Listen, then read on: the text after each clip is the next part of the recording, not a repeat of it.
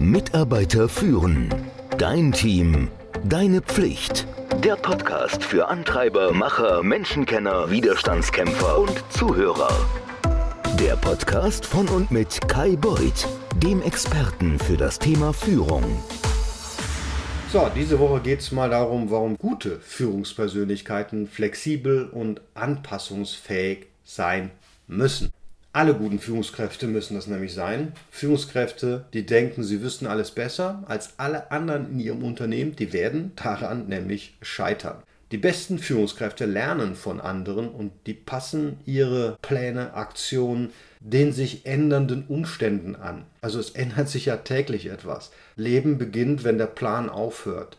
Gute Führungskräfte, diese anpassungsfähigen, die haben die Fähigkeit, bei Bedarf umzuschwenken. Und ich meine nicht Fähnchen im Wind. Sie führen auch, indem sie an ihren Grundwerten, den Werten, den Values, über die wir hier so oft schon im Podcast gesprochen haben, festhalten. Und da gibt es drei Wege, wie erfolgreiche Führungskräfte das machen, indem sie nämlich flexibel und anpassungsfähig sind. Wie ich finde, eine sehr wichtige Eigenschaft, die du als Führungskraft haben müsstest.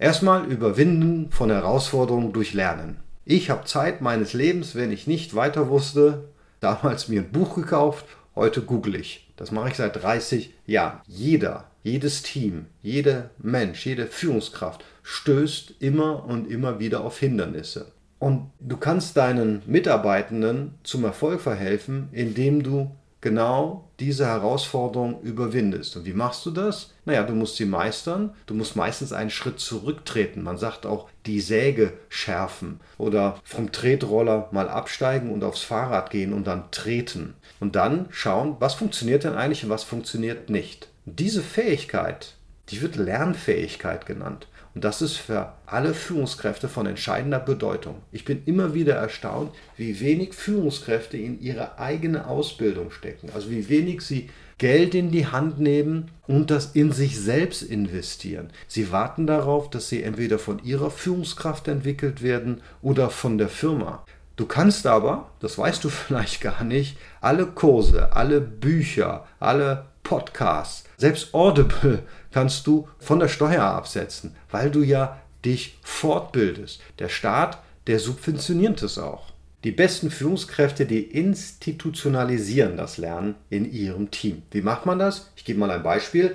Du könntest mal zur Personalabteilung gehen und du wirst dich wundern, wie sehr sich die darüber freuen, wenn du dann mit dem Personalentwickler sprichst und sagst, wow, ich habe hier ein Team, wir sind zehn Leute, ich glaube, wir müssen uns als Team auch weiterentwickeln. Wenn du mit dem dann besprichst, wie kann ich denn Kurse als Team auch gemeinschaftlich machen? Ja, wie kann ich das Lernen so hinbekommen, dass es eine allgemeine Lernerfahrung als Team auch ist, dass das Team sich gegenseitig in die Verantwortung nehmen kann. Also ich habe das schon ein paar Mal gemacht und ich kann dir sagen, für das Team ist es sehr gut, für die Personalabteilung auch, die freut sich, dass jemand mal nicht angesprochen werden muss, sondern proaktiv vorgeht. Und auf der anderen Seite, frag mal dein Team, was es davon hält. Du wirst dich wundern, mit welchen Vorschlägen die kommen, was die denn gerne gemeinschaftlich lernen wollen. Und dann investierst du mal ein bis zwei Stunden im Monat mit einer gemeinschaftlichen Schulung.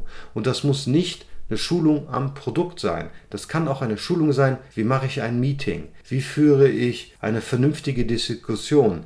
Wie führe ich schwierige Gespräche? Weil das sind Dinge, die wir alle machen müssen.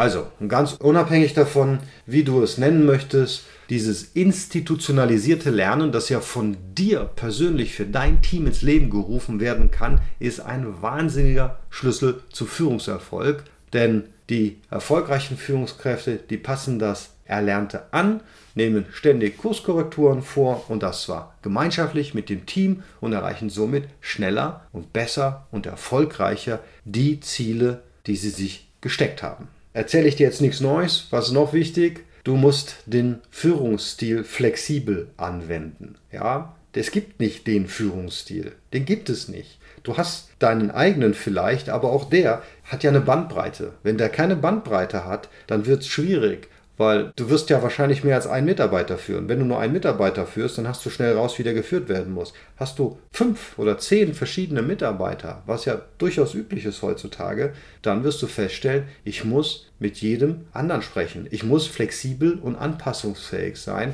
Ich muss den Stil anwenden, der zur Situation und zur Person passt. Da gibt es auch die Möglichkeit, Dinge demokratisch zu machen. Ich pflege immer zu sagen, wer mich kennt, naja, wir sind hier in einer Unternehmung, das ist jetzt hier keine Demokratie, wir können nicht über alles abstimmen. Es gibt aber Situationen, da ist es durchaus eine sehr gute Idee, das Team abstimmen zu lassen. Viel besser als ein Befehlsstil, als ein autoritäres Gebaren. Jetzt könnte man sagen, oh, der Kasernenhofton, der ist sowieso nicht angebracht, das ist heute nicht mehr zeitgemäß. Ich bin da nicht sicher. Das dürfte sicherlich nicht der allgemein vorherrschende oder primäre Führungsstil sein. Es ist aber auch durchaus mal in einem, einem Chaos, in einem Durcheinander, in einem Panik, in einem Streit absolut angebracht, auf den Tisch zu hauen und autoritär sich durchzusetzen. Wenn alle sich im Teammeeting streiten und anschreien, du meinst, das kommt nicht vor? Irgendwann wirst du es einmal erleben. Und dann kann man, soll man und muss man auch auf den Tisch schauen. Du bist für den Betriebsfrieden zuständig. Du musst dich durchsetzen. Das kann man manchmal auch mit der Stimme machen. Was ich damit sagen will, ist nicht, dass du jetzt wechselst von Demokratie und Diktatur, sondern überleg mal, wen führst du in welcher Situation und du musst flexibel zwischen den verschiedenen Führungsstilen hin und her wechseln können, je nachdem, was nämlich für die Situation, für die Person, für das Team am besten geeignet ist. Ja, mein Lieblingsding ist immer Pläne an veränderte Umstände anpassen. Wie gesagt, Leben fängt an, wenn der Plan aufhört.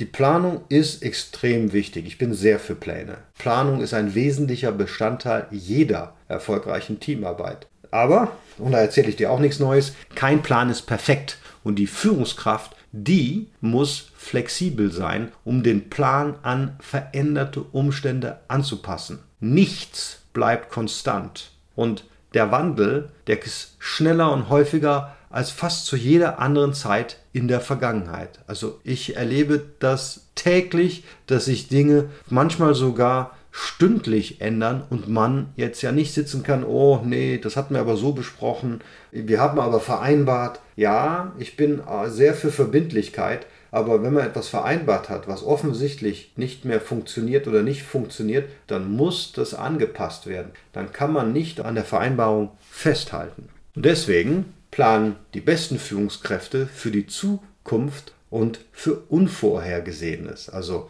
du weißt zwar nicht, was wann angepasst werden muss, aber wenn die Planungsannahmen nicht mehr gültig sind, dann musst du das ändern. Das hat ja auch schon der Konrad Adenauer gesagt. Was schert mich denn mal dummes Geschwätz von gestern? Das hört sich erstmal lustig an, aber ehrlicherweise, was bedeutet das denn eigentlich? Was hat Konrad Adenauer gesagt? Er hat gesagt, ich habe eine neue Erkenntnislage zu gestern, also muss ich das ja heute auch mal berücksichtigen. Ich kann nicht sagen, ich habe das gestern so entschieden, das war so, wir machen das jetzt, wenn heute neue Erkenntnisse auf dem Tisch liegen. Nichtsdestotrotz, wenn Pläne sich ändern, dann solltest du das immer im Einklang mit deinen Grundwerten machen. Ja, du sollst entsprechende Anpassungen vornehmen, damit man weiter vorankommt, aber du darfst natürlich die grundlegenden Überzeugungen und Werte nicht aufgeben. Deswegen gibt es im Übrigen ja auch dieses Ding Werte in einer Firma. Diese Werte helfen dir nämlich dabei, flexibel und anpassungsfähig zu sein. Über Werte haben wir ja auch schon mehrfach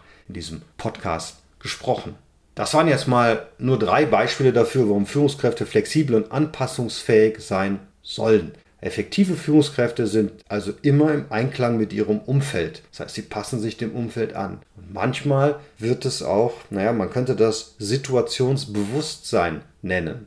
Du wertest immer alle dir zur Verfügung stehenden ja, Informationen aus und dann passt du deine Herangehensweise, deine Vorgehensweise, deinen Stil, deine Pläne an diese Situation an, damit du erfolgreich bleibst. Und dabei nutzt du dein Wertesystem, das dir von der Firma vorgegebene Wertesystem. Die sind dein Kompass. Du musst natürlich Ausdauer zeigen, um Ziele zu erreichen, aber du musst auch flexibel und anpassungsfähig sein, um die Aufgaben, die du bekommen hast, zu erfüllen.